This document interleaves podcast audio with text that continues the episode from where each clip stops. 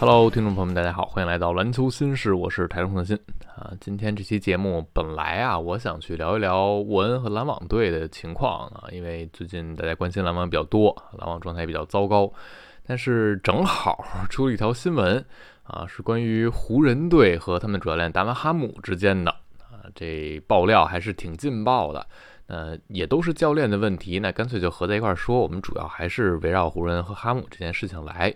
但是在这之前呢，我先稍稍的偏个题啊，聊两句篮网的。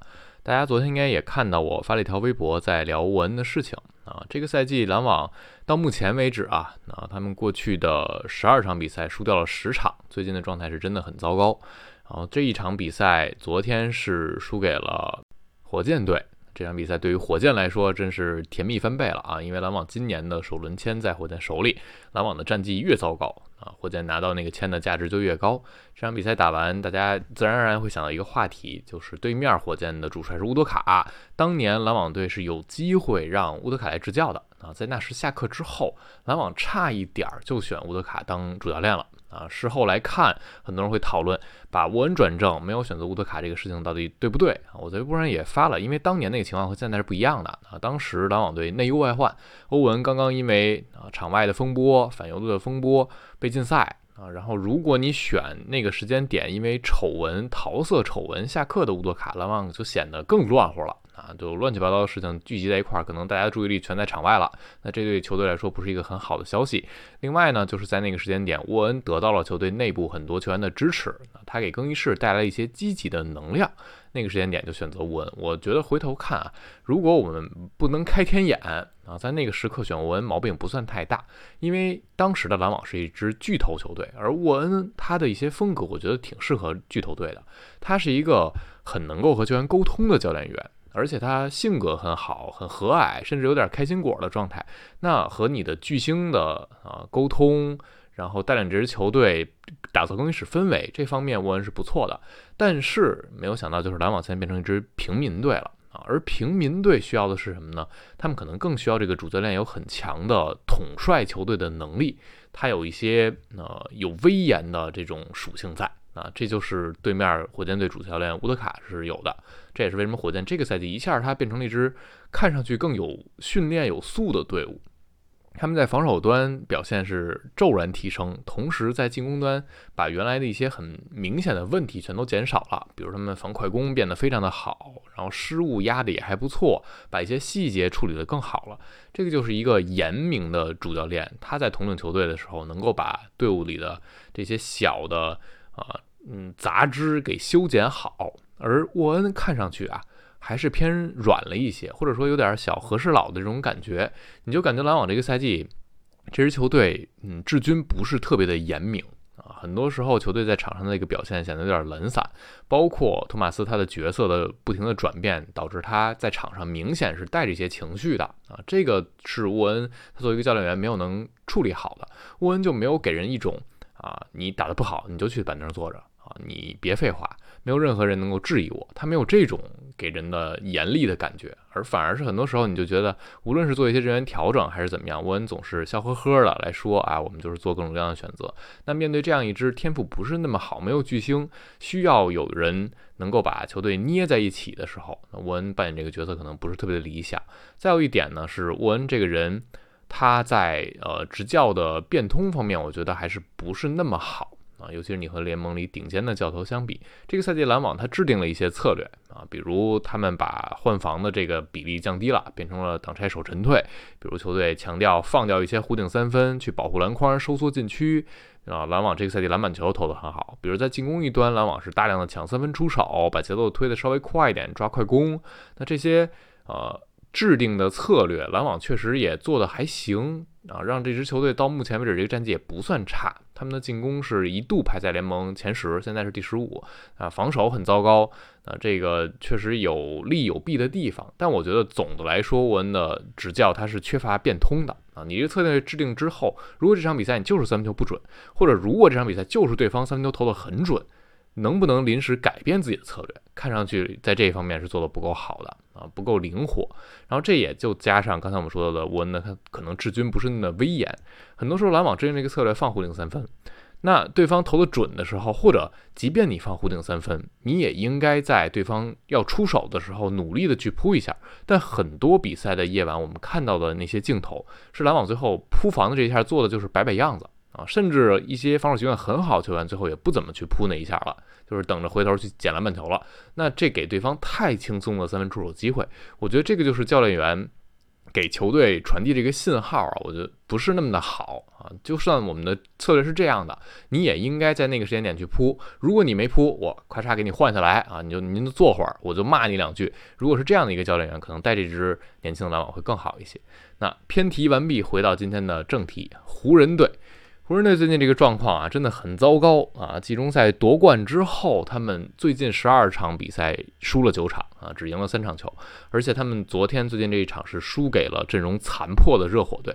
这场比赛，你想替湖人找理由都很难找出来一些了啊！这是他们二零二四年的第一场，歇了两天，你在体能上是挺充沛的。主场作战啊，这个主客场这个事情也不用再找理由了。湖人当然有一些伤病，比如拉塞尔啊、巴村磊啊，那还有一直在躺着的文森特呀。但是人家对面热火也伤了很多球员啊，金巴勒没打，人家绝对核心没打。同时呢，像海史密斯、凯布马丁这样的重要的轮换也没打。所以如果论缺席的人员的数量啊，天赋的层级，热火那边缺的是更多的。但是这样一场球，湖人在主场输的没什么脾气啊，在家门口。基本上从第一节中段被呃热火领先之后，湖人就一秒钟没有再反超过啊，就一直被对方压着打，直到最后时刻。那这场比赛打完，湖人队显然情绪上是比较沮丧的啊，因为大家回想一下前一场，那湖人背靠背在詹姆斯生日的前后连续的输给森林狼和鹈鹕之后，他们是想好了，我新的一年要回到家门口，连续的五个主场拿稳这五个主场，把握好。啊，把我们球队的战绩往上拉一拉，因为前面那两场输掉之后，他们是十七胜十七负，正好是百分之五十的胜率啊。浓眉那场赛后也说，我们马上一波五连主要把握好。詹姆斯也说，啊，虽然回到主场啊，但是主场这个坏处呢，就是容易让你松懈，我们必须全神贯注的去争取每一场比赛。那这个样的一个发言，就让你觉得湖人回到家门口休息两天之后，像是想要坚决的打好一些比赛，把战绩往回调的啊。但是一上来又输给了热火队。那这场赛后啊。我们先说，呃，出现的一些情况，大家一会儿再听啊，Shams 这个爆料，你就会觉得非常有意思。赛后呢，先是听几个采访啊，小里弗斯他是这么说，他说我们不能以伤病为借口，我们有足够的能力和深度赢得更多胜利，我们必须找到办法。而浓眉说的是什么呢？他说，感觉我们现在啊哪哪都有点问题，如果再让这个势头延续下去，我们就将遇到麻烦了啊！有人缺席这些不是借口，就像赛前教练说的，我们有足够的实力赢球。那你听里弗斯和浓眉说的一个意思啊，就这些伤病啊、轮换的变化呀，不是借口，我们就是必须找打得更好，找到方式去赢下比赛。但是主教练哈姆。他说的是什么呢？他在赛后说到了一点，他说球队阵容齐整之前，我们没有办法找到延续性，就是这么简单啊。那意思就是我们整个这个赛季到目前为止轮换不是那么的齐整，很多球员不是那么健康，所以我们没有办法很好的评价这支球队。然后有记者就问了啊，说对面人家少了金巴勒，你这边少几个角色球员啊？这个。呃，这方面的原因，这方面的一些对等的变化，你是怎么看？那意思就是，人家缺的人也非常多。那哈姆说的是什么呢？哈姆说，他觉得啊，我们这边少多个轮换，而且是这个赛季轮着伤啊，今天他伤，明天他伤，湖人这个轮换角色球员就不齐整。我们少这么多的角色球员，比对面少一个吉米巴勒，感觉更困难。哈姆就留下了这样一段话，也是在媒体上被很多人当成了一个头条啊，就是人家毕竟少一绝对核心啊，你这边少几个啊角色的配角，你还觉得你这边缺的人是更多的啊。当然，哈姆他说的那个意思你也能理解啊，他是说湖人这个赛季到目前为止一直出现轮换的一些波动啊，这会给他们带来很大的一个影响。但你听赛后球员和哈姆说的话。你就会有一种，哎，这怎么听上去不是一条路数的感觉？啊，我在昨天看赛后采访的时候就觉得有一点异样啊。然后到了北京时间昨天晚上，Shams 和湖人 TA 的这个记者布哈俩人联合爆料，写了一篇文章啊。这个文章呢，就是把矛头指向了哈姆啊，说他在湖人更衣室啊，已经有点和这个更衣室的关系渐行渐远，有点疏远了。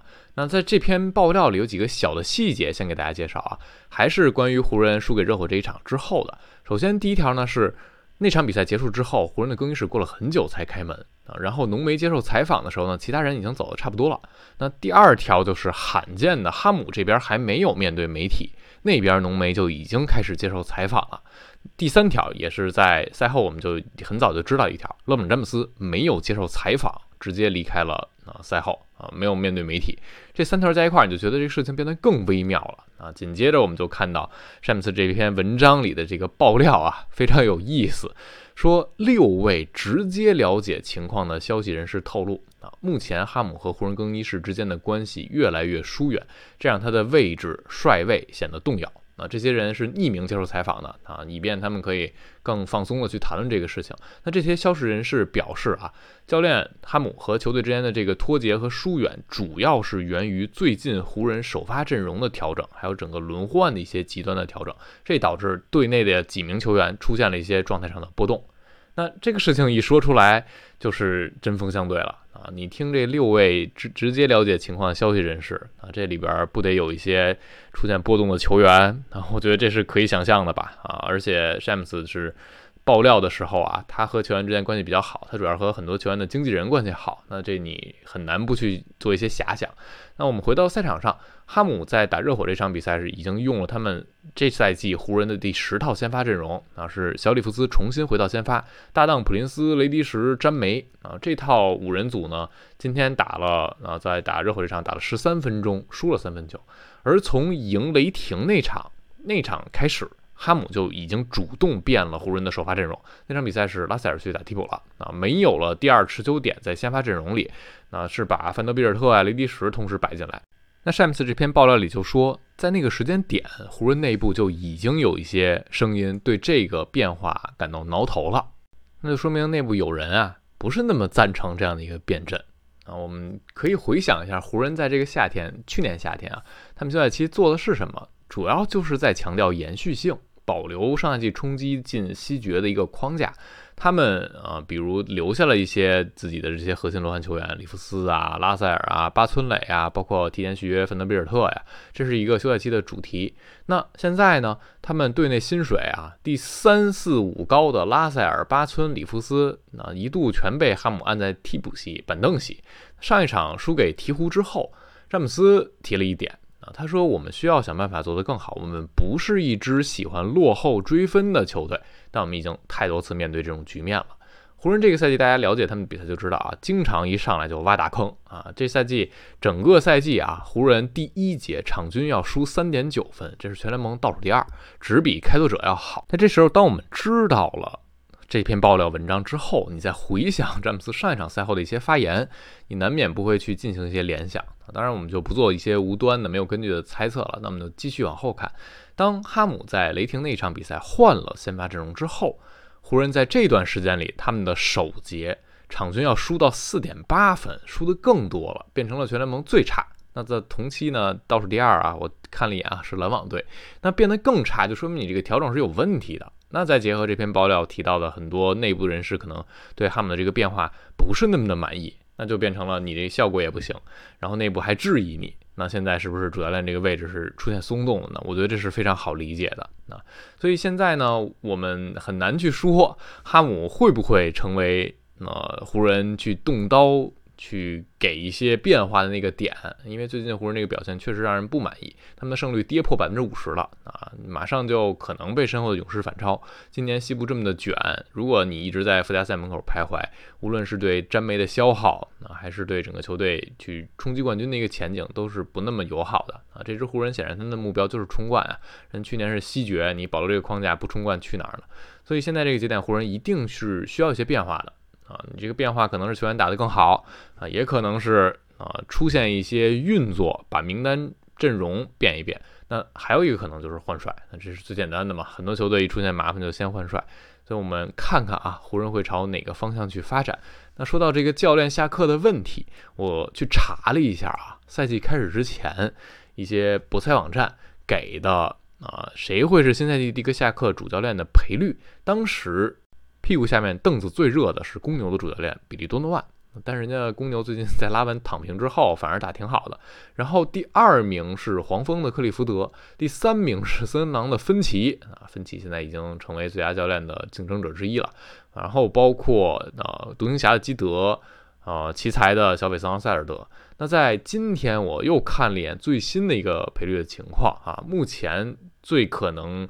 下课的主教练蒙蒂，他的赔率最低啊，是蒙蒂威廉姆斯，然后是克里福德，接着是波特兰开拓者的比卢普斯，奇才的小昂塞尔德，然后公牛的多诺万，骑士的比克斯塔夫，勇士的科尔，灰熊的詹金斯，太阳的沃格尔。那说到这儿，大家也没有看到哈姆的名字，那我们等到明天，可能这个又过新一天，把这个赔率刷新一下，是不是就能看到哈姆了？毕竟这个爆料是直接把哈姆放在了舞台中央。啊，拿探照灯在照着它。那接下来我们就啊看看啊，湖人会不会有一些操作啊，包括哪些球队会先对自己的主教练动刀？大家可以在评论区做一个预测。您觉得最新的一位有可能下课的 NBA 主帅是谁？我们看看最后谁能猜中这个结果。好了，今天就聊这儿，感谢大家收听，我们下期节目再见啦，拜拜。